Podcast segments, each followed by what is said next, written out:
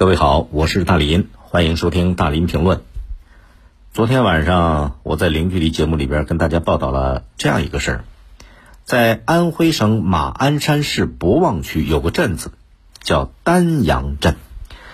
这跟江苏南京江宁区的丹阳镇紧挨着，你看同名同姓，连字儿都写的一样，并且这两个镇子是相通的一条街道。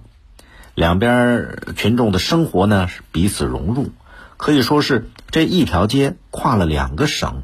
鸡犬之声相闻呐。但是因为这俩地儿行政区划不同，有时候呢，呃，两个地方的群众办理一些公安业务就得南奔北走，挺麻烦。哎，现在有一个两省一街的警务室成立了，进这一扇门就能够办两个省的事儿。记者报道了这样一件事情，举了这样一个例子啊，张女士两口子都算是丹阳镇的人，但是这俩丹阳不是同一个地儿的。张女士她所在的丹阳镇是安徽省马鞍山市博望区的丹阳镇，户口在这儿。她丈夫呢是江苏省南京市江宁区丹阳镇的户口，啊，户口分属这两个不同的丹阳镇。这张女士呢，就想把自己的户口给迁到丈夫这边，就是从安徽，呃，这个马鞍山迁到南京江宁。这个户口要迁过来，在之前是挺麻烦的，因为原先在办理投靠配偶的这个户口迁移当中啊，市民得两边跑，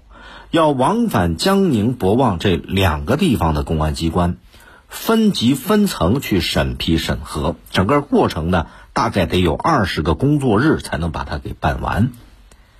你说看起来这是相通的街道，看起来大家生活彼此融入，可是就是因为这个行政区划不同，一个是属于江苏省南京市江宁区，另一个呢是属于安徽省马鞍山市博望区，行政区划不同，所以有不少市民都遇到这种情况，跟张女士一样办理业务得两边跑，南奔北走。为了方便这两个地方的居民，因为挨得特别近嘛，在去年，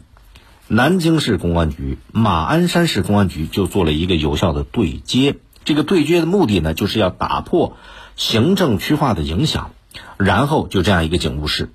两省一街丹阳警务室政务服务窗口就开始了正式接盘。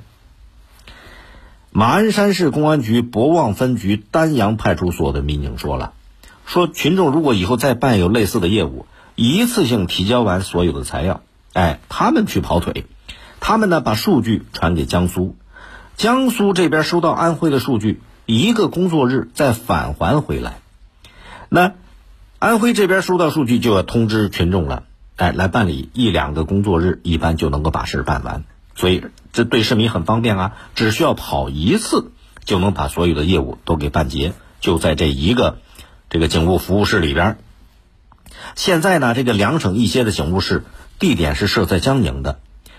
有江苏综合窗口和安徽综合窗口这两个窗口，这两个窗口的民警是由两个地方分别派驻人员进驻办公的。南京市公安局江宁分局的工作人员跟记者说了，现在这个警务室主要办的是什么呢？户籍类、这个居住证类。证明类还有业务咨询这四大类的业务，一共涉及到十二项。那两省一街警务室加强了两地的协作，把很多事情集中到这一个警务室去办理，实现了进一扇门办了两个省的事儿，啊，挺好吧？虽然这俩地儿都叫丹阳，虽然这两个丹阳紧挨着，同名同姓，连写的字儿都一模一样，可是。此丹阳非彼丹阳，这俩地儿不属于一个省，一个是安徽，一个是江苏。那如果说这俩地儿的群众有政务需要异地办理，就挺麻烦了。虽然挨得近，但是他得东奔西跑，他得浪费时间。最麻烦在哪儿？如果说材料没带齐，那就得白跑一趟，得重新再来。民有所呼，我有所应。你看，南京市公安局、马鞍山市公安局这两个公安部门做了积极的对接，他们努力破除了行政区划的影响，然后就有了这个警务室，两省一街的警务室挂牌成立。进这一个警务室就能够把两个省群众要办的政务这个公安业务工作把它办完，节省了办事群众的办事时间和成本呐。所以这事儿干的真的要点赞。为什么？因为这里边它体现的不仅仅是职能部门的管理能力和服务水平，还有一种用心用情解决群众问题的这样一个态度。